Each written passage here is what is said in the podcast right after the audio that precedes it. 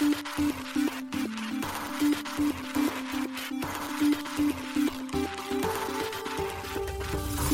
しい経済ニュース。この番組では現当社のメディア新しい経済が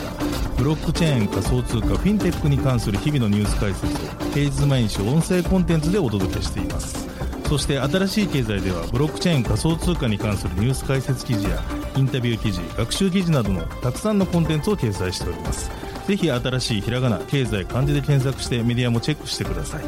そして LINE 公式アカウントではメディアの更新情報を配信しております LINE 公式アカウントにもぜひご登録ください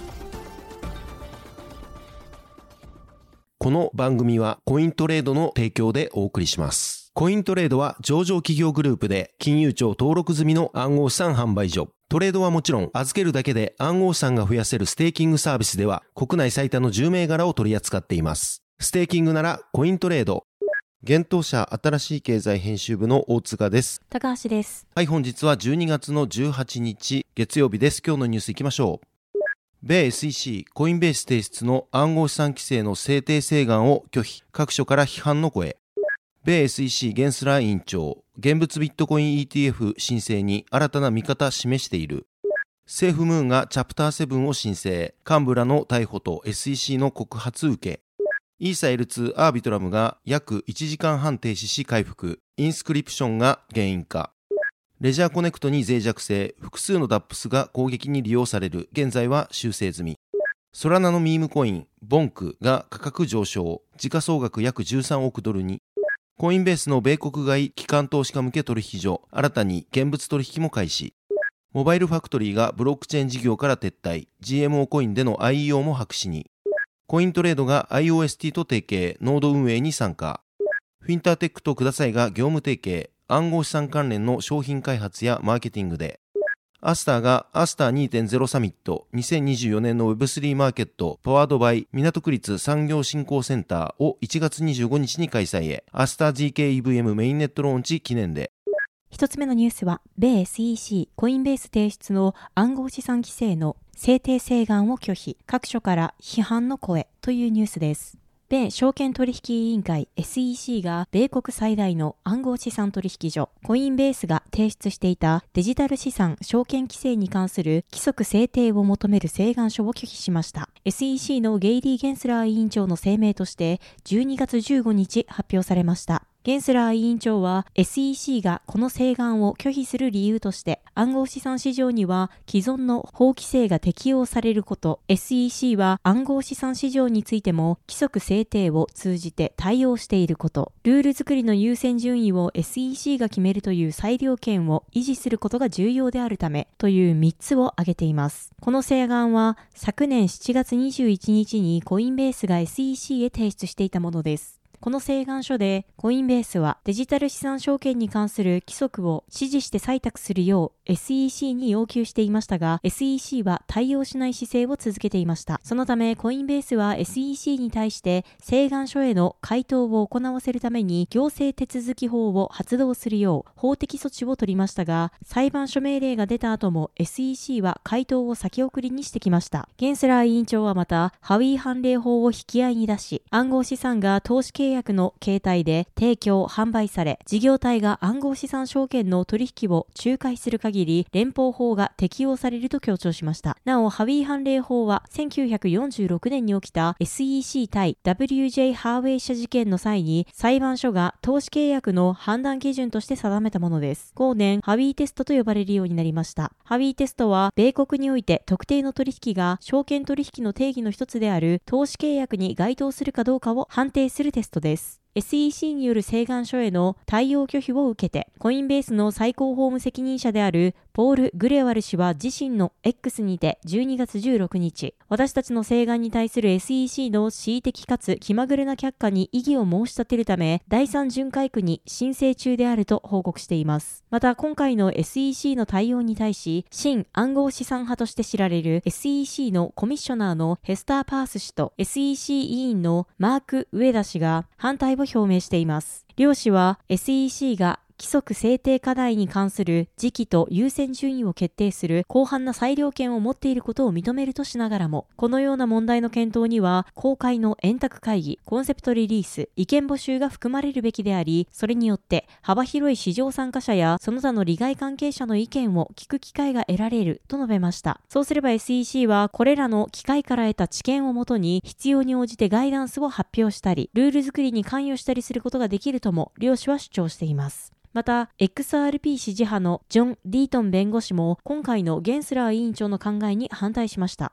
ディートン氏は12月15日の X にて、ゲンスラー委員長が声明にて、暗号資産には独自性も新しさもなく、既存の法律が暗号資産にも簡単に適用できると述べたことについて、同氏の過去の発言から本意していると指摘。コインベースの請願書は、ゲンスラー委員長と SEC のリーダーらがかつて信じていたことを確認したに過ぎないとし、ゲンスラー委員長が政治的理由から態度を180度変えたことを批判しています。SEC は請願書対応への回答を延期している間の今年6月にコインベースを証券法違反で提訴していました。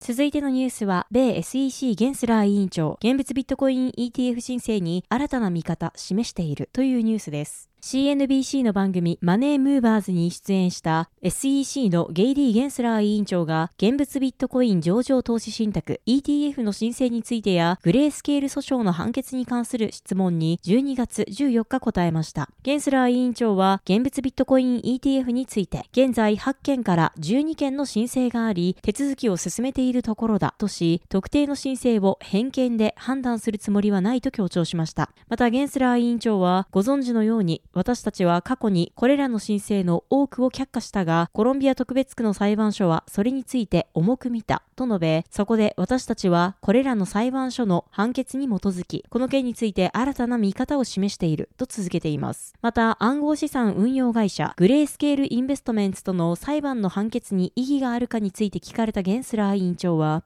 SEC では議会が可決した法律と裁判所が解釈する法律の範囲内であらゆることを行っている。私たちは経済に注視していると述べました。なお、この判決とは SEC がグレースケールの現物ビットコイン ETF の申請を却下したのは誤りとする判決を控訴裁が下し、承認拒否を取り消すよう命令したものです。そして暗号資産市場についてゲンスラー委員長は暗号資産市場には多くのコンプライアンス違反がある。証券取引法は投資家が投資判断を下せるように情報開示を行うだけでなく詐欺や操作から投資家を守るために存在する。暗号資産の分野では詐欺や悪徳業者があまりにも多い。証券取引法だけでなくマネーロンダリングや悪質業者から一般市民を保護するための他の法律も遵守されていないことが多いと述べています。SEC は連邦控訴裁判所がグレースケールの ETF 申請を却下した理由を SEC が正当化できなかったとする判決を下した直後から発行者と有意義な関わりを持ち始めました。SEC はこれに控訴せず、グレースケールの申請を見直しています。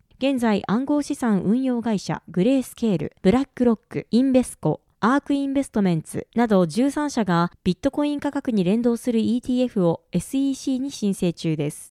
続いてのニュースは、セーフムーンがチャプター7を申請、カンブラの逮捕と SEC の告発受けというニュースです。暗号資産プロジェクトのセーフムーンがユタ州地区連邦破産裁判所に連邦破産法第7章の適用を12月14日申請しました。連邦破産法第7章、チャプター7は日本でいうところの破産法に相当します。民事再生手続きに相当する連邦破産法第11章、チャプター11と違い、チャプター7では倒産手続きが開始すると、債権者による個別の債権取り立て行為は自動的に禁止され、企業は解体となります。また、会社の財産はすべて債権者へ分配されることとなります。提出書類によれば、セーフムーンの推定資産は1000万から5000万ドル、日本円にして約14億から71億円。推定負債は10万1から50万ドル、日本円にして約1422万から7110万円とのことです。米司法省は11月、セーフムーンと同社創業者を含む幹部らを数千万ドルの投資家資金を流用した詐欺行為で起訴しました。起訴されたのは、創業者のカイル・ナジー氏、最高経営責任者のブレーデン・ジョン・カロニー氏、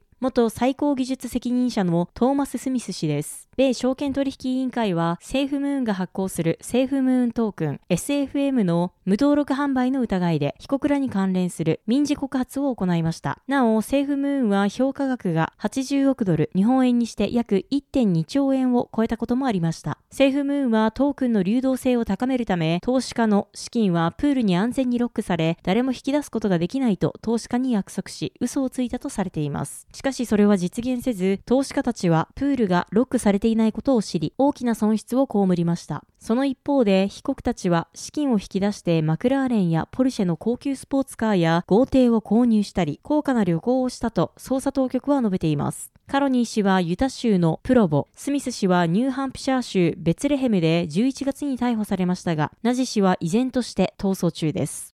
続いてのニュースは、イーサレイヤー2アービトラムが約1時間半停止し回復、インスクリプションが原因かというニュースです。イーサリアムのレイヤー2スケーリングソリューション、アービトラムで、ブロックチェーンが部分的にオフライン状態に陥るネットワーク障害が12月15日に発生しました。問題が発生したのは日本時間で12月15日の22時29分から23時57分の88分間で、その間に生成されたブロックはそれぞれ2つのトランザクションしか含まれておらず、ネットワークのシーケンサーも稼働を停止していたことが分かっています。なお現在、この問題は復旧しています。復旧後もガス代が不安定な状態が続いていましたが、記事執筆時点の12月18日午前7時時点では、障害が発生する以前のガス代ほどにまで落ち着いています。アービトラム財団によると、障害の原因は、最近多くのブロックチェーンで流行しているインスクリプションという仕組みが原因になっているといいます。なお、インスクリプションはビットコインブロックチェーンのビットコインの最小単位である1サトシに通し番号をつけ、1つのサトシに任意のデータを紐付けるプロトコル、オーディナルズに着想を得た仕組みです。画像やテキストなどをブロックチェーンに保存するためのもので、取り扱いには大きな処理コストが必要になるため、ガス代の高騰やトラフィックの急増を引き起こす恐れがあります。11月にはイーサリアムのサイドチェーンであるポリゴンプルーフオブステークにて、インスクリプションを使用したトークン規格 PRC20 が大量に発行され、1日あたりのトランザクション数が5倍以上に急増しました。これにより、同チェーンのガス代は平均で100グウェイ未満を推移しており、高い時でも1一時的に1000グウェイを少し上回るほどでしたが、7000グウェイを超えることもあったとのことです。また、ビットコインネットワークでもネットワークを圧迫していることから手数料の急騰が起こっており、ビットコインネットワークの主要なノードクライアント実装であるビットコインコアの開発者の一人であるルーク・ダッシュ・ジュニア氏は次回の主要アップデートまでに修正を行う見通しを述べています。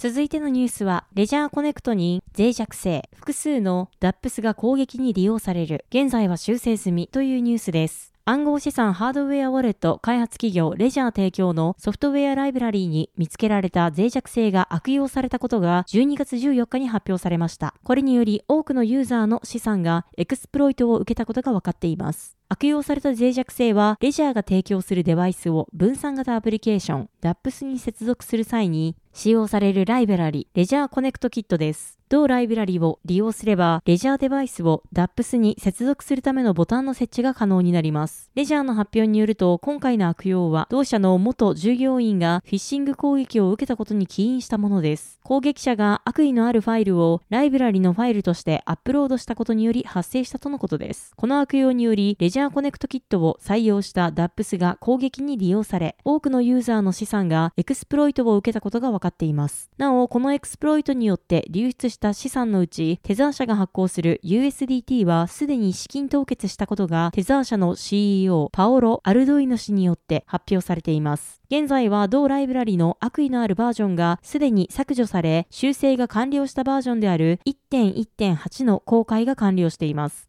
しかしレジャーは各アプリケーションの対応には差があるため、明確なアップデート完了のアナウンスが行われるまでは注意が必要であるとの声も上がっています。レジャーは12月15日、同社の公式 X アカウントにて攻撃を受けてから修正が行われるまでのタイムラインを公開しています。その投稿の中では、常にレジャーに明確な署名をするよう注意してください。レジャーの画面に表示されるのは、実際に署名したものです。ブラインド署名が必要な場合は、追加のレジャーミントウォレットを使用するか、トランザクションを手動で解析してください。現時点では資産に影響を受けた可能性のある顧客と積極的に話し合い、それらの顧客を支援するために積極的に取り組んでいます。私たちは告訴を提出し、攻撃者を見つけるために法的法執行機関と協力して捜査を行っています。と述べられています。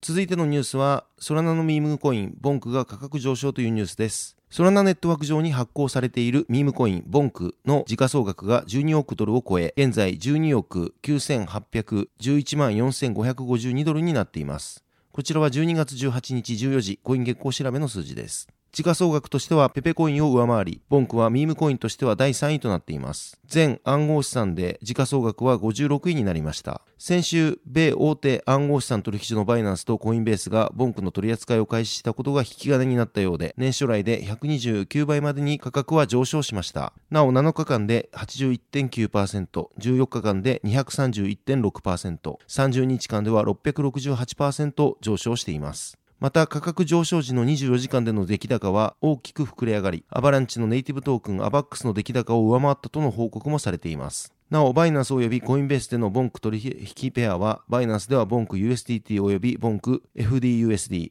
ボンクトライ、コインベースではボンク USD になると言います。続いてのニュースは、コインベースの米国外の機関投資家向け取引所、新たに現物取引も開始というニュースです。コインベースインターナショナルエクスチェンジが新たにビットコイン及びイーサリアムの現物取引を提供開始しました。米大手暗号資産取引所のコインベースが12月13日発表しました。コインベースインターナショナルエクスチェンジは、コインベースが米国外で展開する機関投資家向けのデリバティブ取引所です。今回同取引所は、デリバティブ以外にも、スポットによる取引も提供開始しました。発表によると、今後数ヶ月以内で、新たな銘柄の取り扱いも開始するとのことです。なお、インターナショナルでは現在、新たに提供開始した BTC、USDC と ESA、USDC の現物取引ペアのほか、ビットコイン、イーサリアム、ソラナ、アバランチ、ライトコイン、リップル、カルダノ、チェーンリンク、同時コイン、ステラ、ポリゴン、ビットコインキャッシュ、オプティミズム、アービトラム、イーサリアムクラシックのパーペチュアル取引を提供しています。なお、パーペチュアル取引とは現物と先物 CFD の特徴を併せ持つデリバティブ取引です。従来の先物取引では契約時に決済満期日とその日にいくらで売買するかを決定しますが、パーペチュアルには現月がなく、無期限に縦玉を保持することが可能となっています。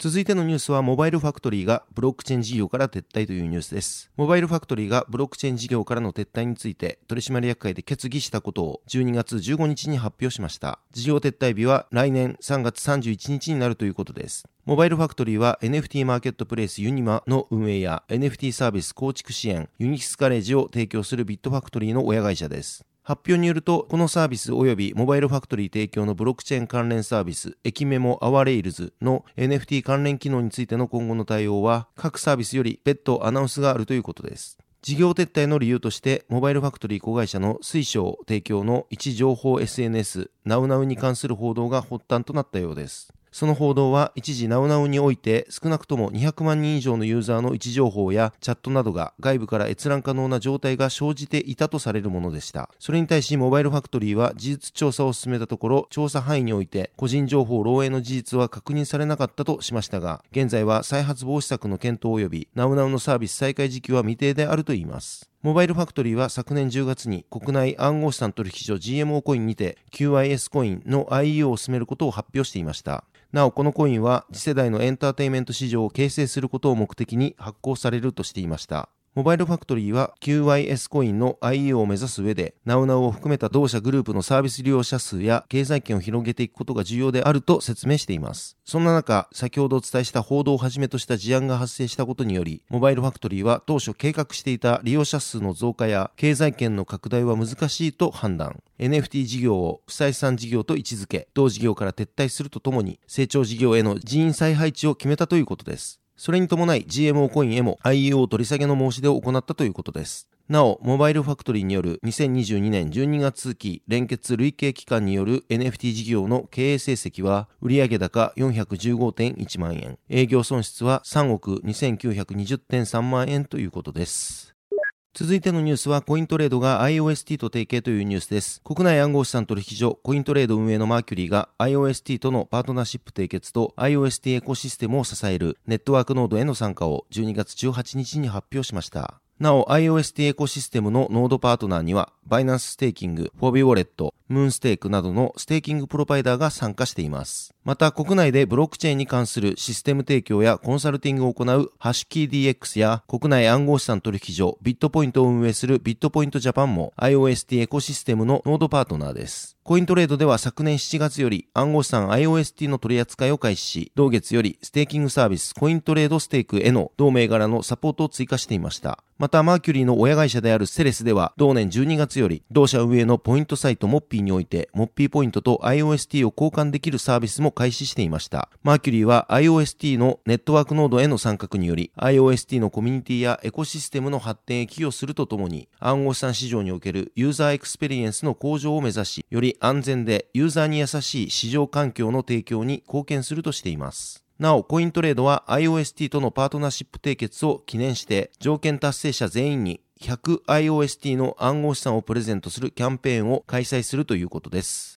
続いてのニュースは、フィンターテックとくださいが業務提携というニュースです。大和証券グループとクレディセゾンの合弁会社フィンターテックが国内最大級の暗号資産コミュニティください JP 運営のくださいとの業務提携開始を12月15日に発表しました。この提携は暗号資産関連事業における商品開発とマーケティングに関するものになるといいます。インフラ不足により個人が安全に行うことは依然として難しい状態にある現在の暗号資産での資産活用について両社は安心かつ魅力的な商品サービスの開発及びその普及を通じて解決を目指すということです。フィンターテックは、くださいが有するディファイや暗号資産運用、マーケティングに関する知見を活かし、今まで暗号資産を保有するにとどまっていた消費者に対しても資産活用のみならず、その流動性をシームレスに使用できる商品の開発を目指します。一部略と述べています。なお、フィンターテックでは国内初の暗号資産担保ローンを2020年3月より開始、現在同社ではビットコイン及びイーサリアムの担保ローンを法人個人に対して提供しています。また、フィンターテックはノットアホテル購入者専用のデジタルアセット担保ローンを昨年7月から提供しています。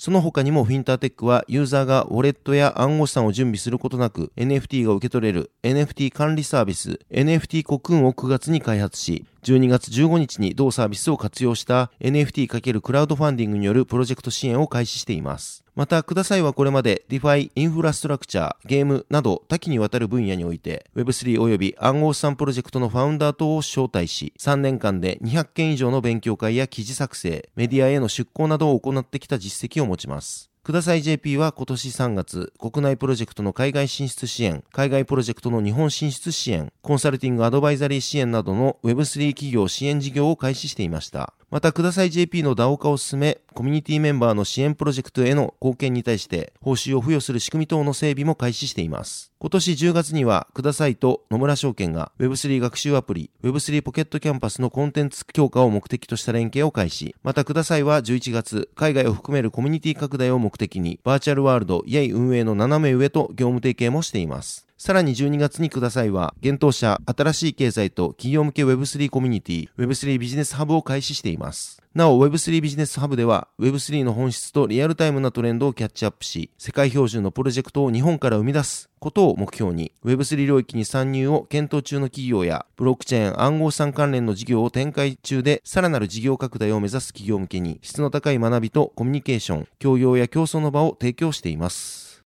続いては、アスター ZKEVM メインネットローンチ記念のイベント開催のお知らせです。アスタージャパンラボが2024年1月25日にアスター2.0サミット2024年の Web3 マーケット powered by 港区立産業振興センターを開催します。アスタージャパンラボはレイヤー1ブロックチェーンアスターネットワークの発展に関わる事業者やコミュニティの団体です。同ネットワークを活用したビジネスの拡大とエコシステムの発展を目的とした活動を行っています。なお、このイベントはステークテクノロジーズ開発中のアスター ZKEVM powered by ポリゴンのメインネットローンチを記念して開催されるものだといいます。なお、同ローンチは2024年第一四半期に予定されているということです。アスター ZKEVM はゼロ知識証明を活用したポリゴン CDK によって開発されるイーサリアムのレイヤー2ソリューションです。10月にテストネット ZK カタナがローンチ。現在は同テストネット上にてトライアル体験が行われています。今後、アスター ZK-EVM を加えたアスターエコシステムは、高い UX と拡張性により Web3 の大衆化を加速するといいます。日本国内外の企業、自治体と事業連携を深め、世界に先駆けた事例創出やゲーム、アニメ等、日本のコンテンツのグローバル展開を牽引していくということです。1月25日開催のイベントでは、今回の Web3 事業開発の可能性についてのパネルディスカッションが行われるとのことです。また、協賛企業をはじめとした様々な企業とのネットワーキングの時間も設けているということです。なお、このイベントは、アスターネットワーク関係者及び協賛企業からの招待者のみが参加可能。参加希望の場合は、スター及び協賛企業へ問い合わせが必要ということです。また、アスターネットワークでは現在、アスター GKVM メインネットローンチを記念したキャンペーンを企画しているといいます。このキャンペーンでは、ウェブサイト上に各プロジェクトが出品する NFT の販売配布機能を持つカプセルトイマシンが設置され、ユーザーは興味のあるプロジェクトの NFT を取得できるといいます。また、アスターネットワークからは独自に開発されたオリジナルキャラクターの NFT コレクションが展開されるということです。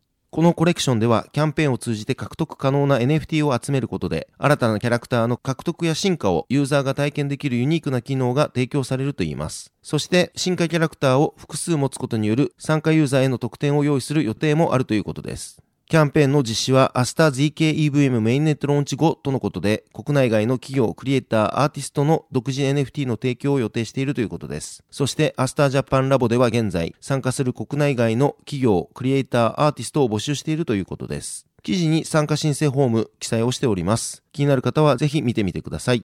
はい、このように私たち、新しい経済編集部では、ブロックチェーン暗号資産に関するニュースを平日毎日ラジオで配信をしております。本日ご紹介したニュースはすべてサイトの方に上がっております。ぜひサイトの方も見に来てください。新しいひらがな、経済漢字で検索して見に来ていただければと思います。それでは本日はありがとうございました。ありがとうございました。